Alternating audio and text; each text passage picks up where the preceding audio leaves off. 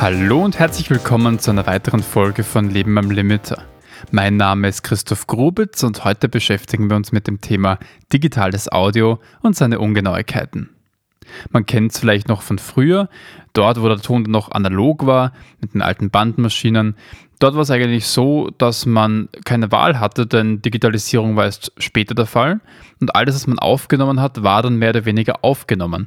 Man konnte nicht sagen, passt, ich lösche jetzt einfach mal das Band und nehme es neu auf, sondern man musste ein neues Band hernehmen oder die Aufnahme einfach weiterlaufen lassen. Mittlerweile sind wir es gewohnt, wie bei den Kameras, einfach zu sagen, ich mache mal schnell ein Foto, wenn es nicht passt, lösche ich es wieder. Das ist halt mit Film nicht der Fall und eben auch mit Bandmaschinen und Analogton auch. Ich kann nicht einfach sagen, ich lösche es, sondern was ich aufgenommen habe, ist aufgenommen. Der Schall ist ja bekanntlich eine Welle, deswegen heißen sie auch Schallwellen. Wenn ich jetzt rede, wie in diesem Moment, dann bewege ich die Luft und versetze die Moleküle in Schwingung. Das bedeutet, ich kann sie mit dem Ohr auch wieder wahrnehmen, indem ihm das Trommelfell ebenso in Schwingung versetzt wird. Im analogen Bereich ist es jetzt so, dass ich die Welle natürlich einfach aufzeichnen könnte. Ich könnte jetzt einfach sagen, wie man eine Sinuswelle oder den Cosinus kennt, male ich mir einfach mal die paar Wellen auf und zeichne es auf ein Blatt Papier. Zu jedem Zeitpunkt, egal wo ich gerade schauen will, kann ich genau sagen, aha, auf diesem, in diesem Moment ist dieser Punkt genau da. Oder die Nullstelle ist genau zu diesem Zeitpunkt. Das kann ich im analogen Bereich ohne Probleme definieren. Ich kann zu jedem Zeitpunkt einen beliebigen Wert herausfinden, indem ich zum Beispiel abmesse. Im digitalen Bereich geht das nicht, weil im digitalen Bereich haben wir nur zwei Arten der Speicherung und das sind Nullen und Einser damit das eben in dieser binären Welt mit Nullen und Einser auch funktioniert, muss ich für jeden Zeitpunkt wissen, was für einen Amplitudenwert ich habe, damit ich diese Welle rekonstruieren kann und später dann auch auf die Lautsprecher, die wieder analog arbeiten, abspielen kann. Damit das funktioniert, benötige ich ein Raster. Das heißt, man muss sozusagen eine genormte Variante haben, wie viel Abtastungen pro Sekunde, also wie viel Werte pro Sekunde nehme ich mir und was können diese Werte sein. Und hier kommt bei der Quantisierung eben die Abtastrate und die sogenannte Bittiefe ins Spiel.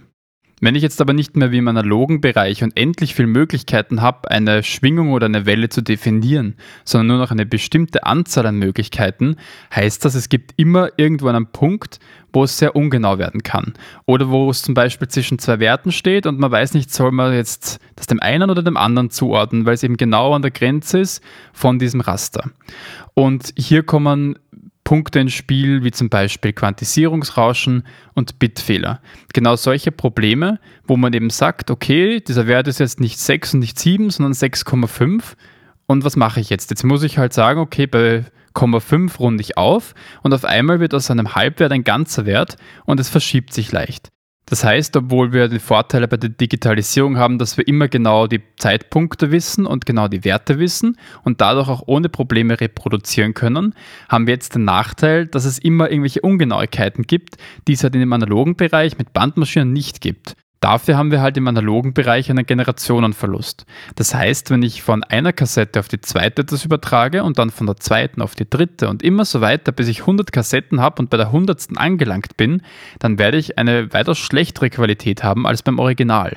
Denn ich kann nie genau sagen, was die Werte waren und irgendwelche Probleme, zum Beispiel Rauschen oder Probleme bei dem Überspielen von der einen Kassette auf die andere, werde ich nie wieder rauskriegen. Im digitalen Bereich, dadurch, dass ich weiß, was die Werte zu welchem Zeitpunkt sind, kann ich ohne Probleme dieselben Werte immer und immer wieder kopieren und das eigentlich unendlich oft, ohne dass ich irgendeinen nennenswerten Verlust hätte, weil ich ja immer zu jedem Zeitpunkt genau die Werte kenne. Wie schon vorher erwähnt, brauchen wir also zwei Werte. Wir brauchen die Abtastrate, die sagt, wie oft pro Sekunde nehme ich mir jetzt ein Sample raus. Wie oft pro Sekunde schaue ich drauf, was für einen Wert diese Schallwelle hat und die Bittiefe, wie hoch kann die Schallwelle sein, wie viel kann ich erfassen, ohne dass ich sage, okay, das ist zu laut, ich kann jetzt nur noch drei schreiben, weil vier kann ich nicht mehr aufnehmen, weil ich nicht genug Bits zur Verfügung habe, um eine vier darzustellen. Ganz einfach gesagt. Und wenn das halt nicht funktioniert, sprich, ich habe nur minus 3 bis plus 3, aber ich habe auf einmal eine 4 und dann wieder eine 3 und wieder eine 4, dann muss ich es halt abschneiden. Was soll ich sonst machen, wenn ich es nicht mehr höher darstellen kann? Und da haben wir dann das Problem von digitalem Clipping, was sich nicht sehr gut anhört. Jetzt kommt natürlich immer die Frage, was für eine Abtastrate brauche ich? Bei der Abtastrate ist es so, dass es dieses sogenannte Shannon-Nyquist-Theorem gibt. Das heißt, ich brauche immer die doppelte Abtastrate für die Frequenz, die ich darstellen will. Der Mensch hört jetzt von 20 Hertz bis 20.000 Hertz. Damit ich 20.000 Hertz darstellen kann, brauche ich also eine Abtastrate von mindestens 40.000 Hertz. Das heißt, 40.000 Mal pro Sekunde muss ich mir einen Amplitudenwert von dieser Schwingung hernehmen oder halt rastern. Gängige Abtastraten sind zum Beispiel 44,1 kHz oder auch 48 bis hin auch zu 192 kHz und mehr. Bei diesem Podcast und auch beim Musik ist 44,1 kHz geläufig. Im Videobereich ist es meistens 48 kHz. Bei Audioproduktionen gibt es auch oft mehr. Das hat auch wieder Vorteile, aber braucht halt auch wieder mehr Ressourcen, weil man halt viel, viel mehr Werte pro Sekunde samplen muss. Wie gesagt, in den meisten Fällen bei Ton oder Musik hat man meistens 44,1 Kilohertz. Das heißt, bis 22,05 Kilohertz können wir Frequenzen wiedergeben und abbilden. Schauen wir auf die Bittiefe, also auf die Amplitudenwerte, die diese Welle annehmen kann, haben wir in den meisten Fällen 16 Bit, was so viel bedeutet, wie dass wir 96 Dezibel Dynamik haben. Das ist CD-Qualität, das ist sehr, sehr viel, aber nicht so viel, wie wir wahrnehmen können. Wir können theoretisch noch lauter hören und noch viel mehr Dynamik wahrnehmen.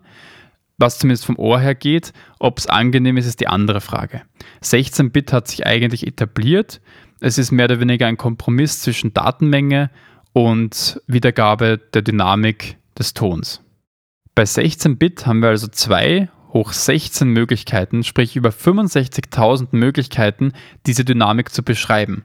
Das heißt 65.000 Möglichkeiten in dieser Dynamik und der Lautstärke oder der, dem Wert der Amplitude von der Schallwelle. Bei 24-Bit haben wir dann sogar schon 144 dB Dynamik und wenn man bedenkt, dass ab 130 dB schon sehr, sehr unangenehm wird und bei 140 dB in den meisten Fällen schon das Trommelfell einreißt, sind wir mit 144 dB eigentlich gut dabei. Das heißt, möchten wir alle Dynamikmöglichkeiten, die wir als Menschen wahrnehmen können, darstellen, reichen für gewöhnlich 24 Bit aus. Vielleicht hat der eine oder andere schon mal gehört von 32 Bit, Bit-Tiefe, entweder Float oder Integer in dem Bereich sind wir halt schon eigentlich nur noch bei Produktionswerten. Denn im Consumer-Bereich hat man selten mehr als 24 Bit, in den meisten Fällen sowieso nur 16. Und bei 32 Bit hat man nicht mehr so viele Vorteile als Konsument, wenn ich jetzt nur Musik hören möchte. Wenn ich jetzt aber selber produziere, habe ich den Vorteil dadurch, dass ich jetzt so viel Dynamik habe mit 32 Bit, kann ich so viel Amplitudenwerte darstellen, dass ich fast gar nicht mehr in dieses digitale Clipping reinkomme. Das heißt, ich habe so viel Puffer nach oben und nach unten, dass ich eigentlich nie übersteuern kann und nie in das Problem hineinkomme, dass ich irgendwie Werte abschneiden muss und eine Welle auf einmal flach drücken muss, weil ich einfach nichts mehr an Werten darstellen kann oder halt rekonstruieren kann. 32-Bit ist halt ein Vorteil, wenn man produziert. Zum Beispiel manche Field Record, also manche Aufnahmegeräte können das. Man könnte dann theoretisch das Mikrofon einstellen, wie man will. Man kann nie wirklich übersteuern und man ist auch nie wirklich zu leise. Das heißt, man hat eine viel größere Dynamik, als jedes Mikrofon die Dynamik aufnehmen könnte. Und das macht es natürlich super, weil wenn man sich vertut und irgendwie außersehen den Gain, also die Verstärkung so hoch aufdreht, dass man die ganze Zeit übersteuert, kann es sein, dass bei 16 und 24 Bit die Aufnahme zum Schmeißen ist, weil sie halt einfach übersteuert und digital oder analog klippt. Aber mit 32 Bit ist es kein Problem, weil ich habe immer noch genug Spielraum nach oben, dass ich eigentlich wahrscheinlich ohne Probleme die volle Dynamik des Mikrofons trotzdem noch abspeichern kann. Der Nachteil ist natürlich, dass die Werte so hoch sind und so groß, dass man viel mehr Datenmenge braucht und dadurch werden halt solche 32-Bit-Dateien nicht gerade klein sein. Auch wenn man die Abtastrate erhöht, wird die Dateigröße auch um vieles mehr.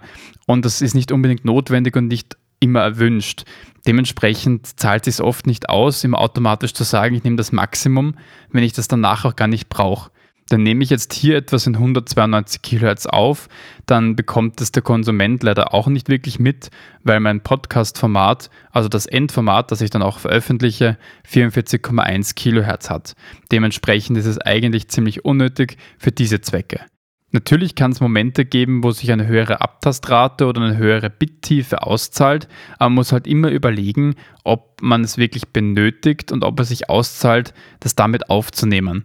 Denn wenn ich jetzt ein geringeres Format habe, dann muss ich es auch wieder konvertieren. Das heißt, ich muss schauen, dass ich von dieser höheren Abtastrate oder von diesen vielen Bits, die ich zur Verfügung habe, von der Bittiefe halt runter konvertiere und dann geringere Bits oder eine geringere Abtastrate habe. Und bei dieser Konvertierung können natürlich auch Fehler passieren. Es kann sein, dass ich dann vergesse zu konvertieren und das führt dann dazu, dass der Ton zu schnell oder zu langsam ist.